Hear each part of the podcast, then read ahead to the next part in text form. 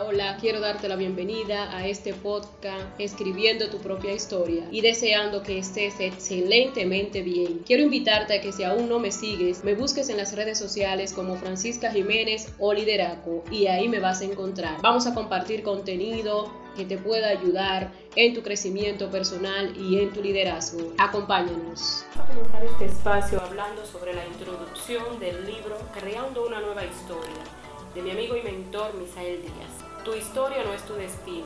De donde tú vienes no determina hacia dónde tú vas. Quien fuiste ayer no es lo único que indica quién llegarás a ser mañana. Tu pasado no determina tu futuro. Tu pasado es un buen lugar para usarlo como referencia, pero es un mal lugar para usarlo como residencia. Vamos a hablar un poco sobre eso. Lo primero es que nos vamos a basar en que nuestro pasado no lo tenemos que usar como residencia. Nosotros tenemos que ser conscientes de que tenemos una larga vida por delante y que de los días que vivimos ayer ya no están.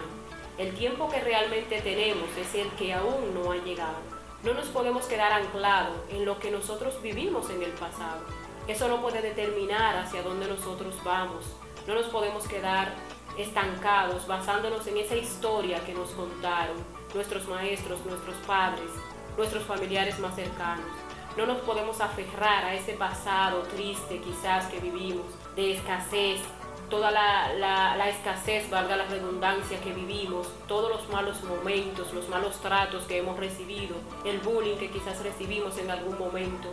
No nos podemos basar en nada de eso. Eso solamente lo podemos usar como referencia para tener fuerza, para salir adelante, para decir, mi vida debe ser diferente de aquí en adelante yo debo ser otra persona, con otras ambiciones, con deseo de crecer, con deseo de marcar un antes y un después en mi vida.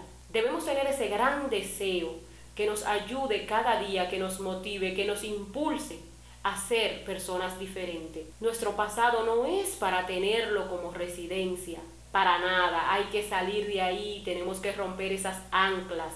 No podemos vivir en esa misma monotonía todo el tiempo, en esa rutina de vida. Tenemos que salir de ese espacio que nos estanca, que no nos deja crecer, que no nos deja visionar.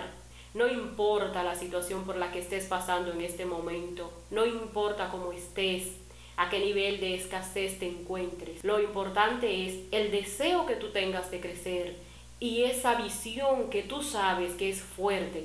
Eso es lo importante, porque ese deseo es que te va a ayudar a tu poder llegar a donde quieres llegar esa pasión por dentro, esa visión, te va a ayudar a ti a levantarte cada vez que, que te caigas.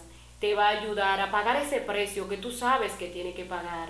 Esos sacrificios que tú sabes que tienes que hacer, esos desafíos que tienes que romper día tras día. El deseo te va a ayudar a tú poder lograr todo eso. Tienes que verte grande hoy, tienes que sentirte grande hoy y serás grande. Tienes que sentirte conforme con la voluntad de Dios, no conformista, conforme y agradecido. Y trabajar por lo que viene. Eso es lo que te toca, trabajar fuerte por lo que viene.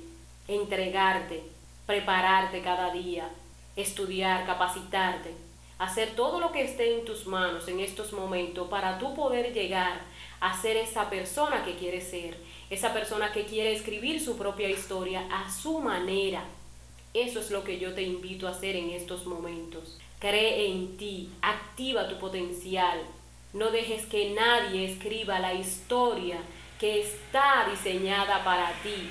Nadie puede tener ese permiso más que tú. Tú eres que sabe qué tan alto quieres llegar. Tú eres que sabe qué tanto necesitas. Tú eres que sabe qué potencial tan grande llevas dentro. Entonces no permita que nadie más tome ese lápiz y decida escribir tu historia. Esa es tu oportunidad. No te la dejes arrebatar. Ya con eso terminamos en este día de hoy. Espero que te agregue mucho valor y compártelo con personas que tú sepas que le va a agregar valor.